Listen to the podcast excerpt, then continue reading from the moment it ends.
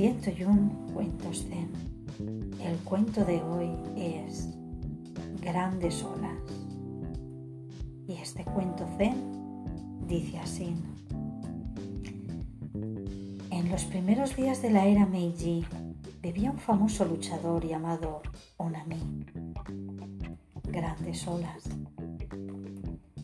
Onami tenía una fuerza inmensa y conocía el arte de la lucha. En sus combates particulares derrotaba incluso a su maestro, pero en público era tan tímido que sus propios alumnos le derribaban. Onami pensó que debería solicitar ayuda a un maestro de Zen. Hakuyu, un maestro errante, se había alojado en un templo cercano por lo que Onami fue a verle y le expuso su problema. Te llamas grandes olas, le dijo el maestro. Así pues, quédate esta noche en el templo. Imagina que eres ese oleaje. Ya no eres un luchador temeroso, sino esas olas enormes que lo arrastran todo ante ellas y engullen cuanto encuentran en su camino. Hazlo así y serás el mejor luchador del país. El maestro se retiró.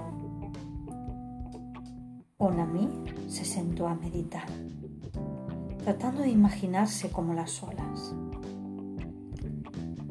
Pensó muchas cosas diferentes y entonces, gradualmente, fue acercándose a la sensación del oleaje.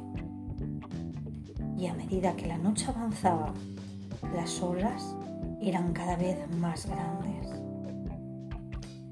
Derribaban las flores en sus jarrones e incluso el Buda en el santuario estaba inundado.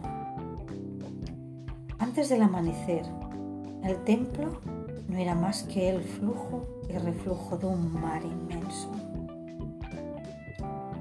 Por la mañana, el maestro encontró a Onami meditando, con una leve sonrisa en los labios, y dio unas palmaditas en el hombro del luchador.